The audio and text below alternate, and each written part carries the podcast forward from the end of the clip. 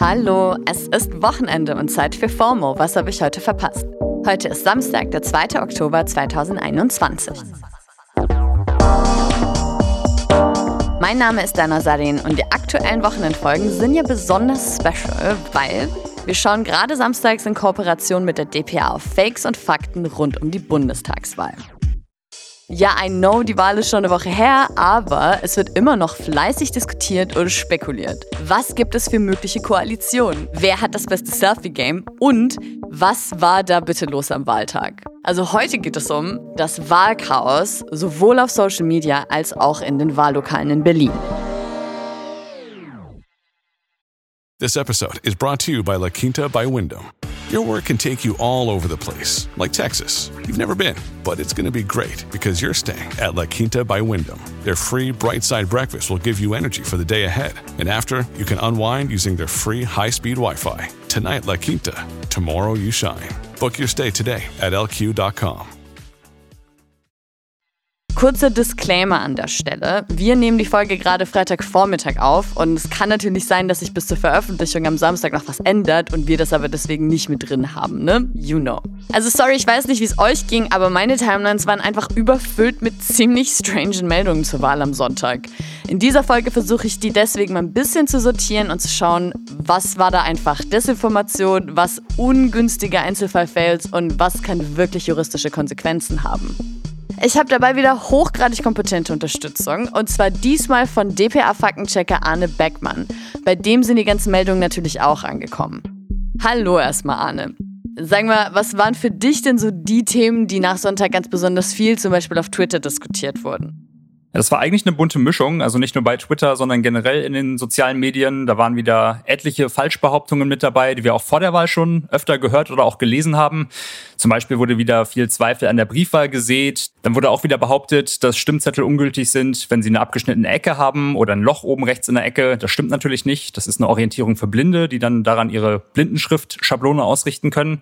Und neben den, ich sag mal, üblichen Verdächtigen gab es dieses Mal auch viel berechtigte Kritik. In Berlin gab es ja bei der Wahl relativ viel Chaos teilweise.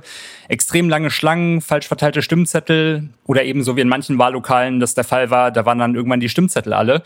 Das hat die Verbreitung von Spekulationen und auch Falschinformationen natürlich nicht gerade gebremst. Ja, das war wirklich so ein Trauerspiel teilweise in Berlin. Aber darauf gehen wir später noch genauer ein.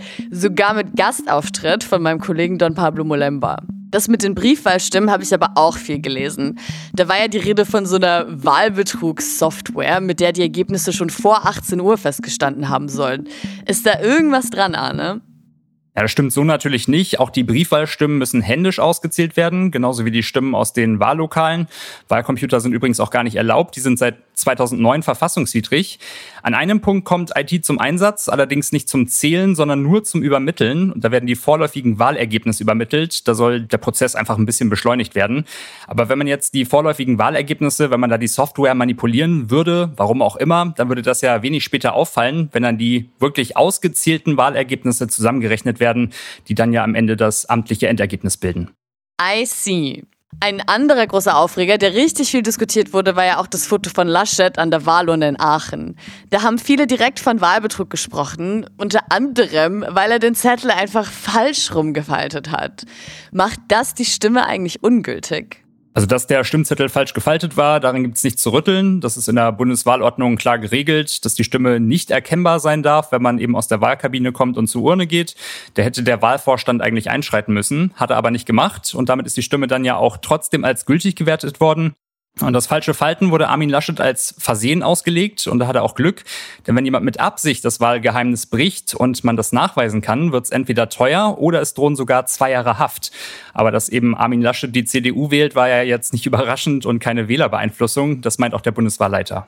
Ja, okay, war jetzt eher unsurprising, stimmt. Es ging ja außerdem noch ein Foto aus NRW rum, bei dem sich über ein aufgebrochenes Siegel an der Wahlurne aufgeregt wurde. Das Ding ist aber, dass nirgendwo steht, dass man ein Siegel braucht. Da war ja sehr eindeutig auch ein Schloss an der Urne dran. Also, dass das Wahlbetrug war, ist ziemlicher Quatsch. Ja, ein ziemlicher Quatsch ist halt auch in Berlin passiert.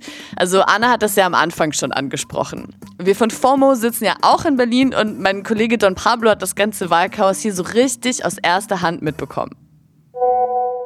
Ich, Vorzeigedemokrat, bin natürlich am Sonntag trotz Kater meiner bürgerlichen Pflicht nachgekommen, um meine sechs Kreuze zu machen, musste dann aber mit Entsetzen feststellen, dass vor meinem Wahllokal eine mega lange Schlange war. Ähm, ein Glück war gutes Wetter, weil hätte es geregnet oder gestürmt, kann ich mir vorstellen, dass einige Leute wieder nach Hause gegangen wären. Ähm, ja, und uns wurde gesagt, dass wir halt so lange warten müssten, weil es keine Stimmzettel mehr gäbe. Zum Glück waren alle relativ gut gelaunt und haben dann halt auch betagte Leute oder Eltern mit Kleinkindern vorgelassen. Aber das war echt ziemlich chaotisch. Also Pablo und viele andere BerlinerInnen mussten warten, weil einfach die Stimmzettel ausgegangen waren. Das ist schon so ein klein wenig lol. Ich äh, wollte das dann auch noch ein bisschen genauer wissen und habe mit Ulf Burmeier gesprochen. Den kennt ihr vielleicht von seinem Podcast Die Lage der Nation und falls nicht, findet ihr den Link dazu in den Show Notes. Er ist praktischerweise auch noch Jurist und war dieses Jahr eben in Berlin als Wahlhelfer vor Ort. Hallo Ulf. Ich habe gehört, dass den Leuten in einigen Wahllokalen angeboten wurde, ihre Wartezeit zu kürzen, indem sie einfach auf ihre Zweitstimme verzichten, weil es dafür halt keine Zettel mehr gab. Das ist schon ein bisschen weird, oder? Würdest du sagen, das ist schon Manipulation?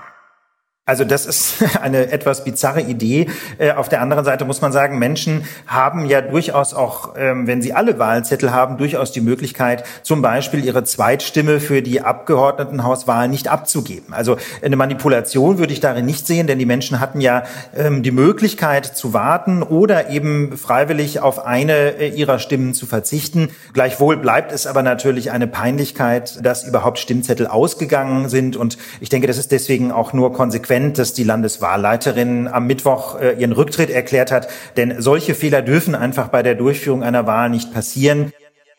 Warum glaubst du, gab es ausgerechnet in Berlin so ein Chaos? Manche Menschen auf Twitter sind ja auch direkt auf die rot-rot-grüne Landesregierung losgegangen und meinen, das war deren Schuld. Stimmt das? Nein, das ist ähm, schlicht irreführend. Die, sagen wir mal, unterdurchschnittliche Performance der Berliner Verwaltung ist natürlich viel älter als die rot-rot-grüne Landesregierung. Äh, und die haben jetzt auch nicht in den letzten vier, fünf Jahren das komplette Personal ausgetauscht. Ganz im Gegenteil, äh, die Berliner Verwaltung ist eher kaputt gespart worden und das äh, geht viel länger zurück äh, als die letzten fünf Jahre. Es bräuchte hier einfach konsequente Investitionen in die Berliner Verwaltung. Das betrifft sowohl das Personal als auch die Ausstattung, insbesondere mit IT Demokratie. Ja, macht schon Sinn. Also, du machst ja nicht nur Politik-Podcasts, sondern bist ja auch Jurist. Glaubst du, dass das Durcheinander in Berlin groß genug war, um auch wirklich juristische Konsequenzen nach sich zu ziehen? Es werden ja gerade einige der Vorfälle geprüft, um eben zu entscheiden, ob es Neuwahlen in Berlin geben muss. Absolut. Ähm, natürlich können jetzt Verfahren angestrengt werden. Im äh, Bezug auf die Bundestagswahl wäre da zunächst mal der Bundestag zuständig, dann das Bundesverfassungsgericht. Im Land ist äh, da eine Einschaltung des Abgeordnetenhauses nicht vorgesehen, sondern da geht es direkt zum Landesverfassungsgericht. Und ähm, ich bin relativ sicher, dass diese beiden Verfassungsgerichte mit Fehlern der Berliner Wahl bzw. der Bundestagswahl konfrontiert werden. Ob sie dann tatsächlich ähm, die Wahlen für ungültig erklären und vielleicht partiell Neuwahlen oder eine neue Volksabstimmung anordnen. Das äh, möchte ich jetzt nicht prognostizieren. Aber eins ist klar, äh, jenseits dieser rechtlichen Fragen äh, hat das Ganze ja auch eine politische Bedeutung. Einfach weil das äh, die Legitimation unserer demokratischen Wahlen und Abstimmungen in Frage stellt, wenn solche Pannen passieren. Und ähm, das sollte eben einfach in einer Demokratie nicht passieren. Und auch der Autor Burak Yilmaz hatte eine Erfahrung in einem Wahllokal, die in einer Demokratie nicht hätte passieren dürfen. Er hat dazu getwittert. Wegen meinem Namen wurde ich am Sonntag im Wahllokal vom Schriftführer rassistisch angegangen. Es war echt eine Herausforderung, mich in der Situation zu beherrschen. Der Sonntag war danach für mich gelaufen.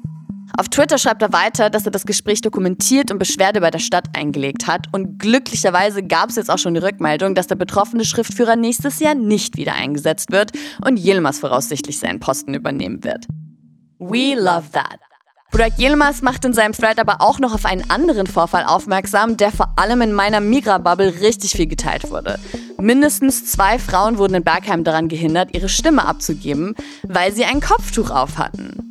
Eine der Frauen hat einen Instagram-Kanal eingerichtet, um den Vorfall zu dokumentieren. Und sie hat uns erzählt, was passiert ist. Am Sonntag wollten meine Freundin und ich in Bergheim wählen gehen und sie durfte auch wählen. Ich durfte aber erstmal nicht wählen, weil ich ein Kopftuch trage und für die Wahl es hätte abnehmen müssen. Das sei ein neues Gesetz und das könnte ich auch im Bundeswahlgesetz nachlesen. Und im ersten Moment war ich ziemlich geschockt, aber auch hilflos, weil Diskussionen mit den WahlhelferInnen nichts brachten und mir mein Recht zu wählen einfach verwehrt worden ist.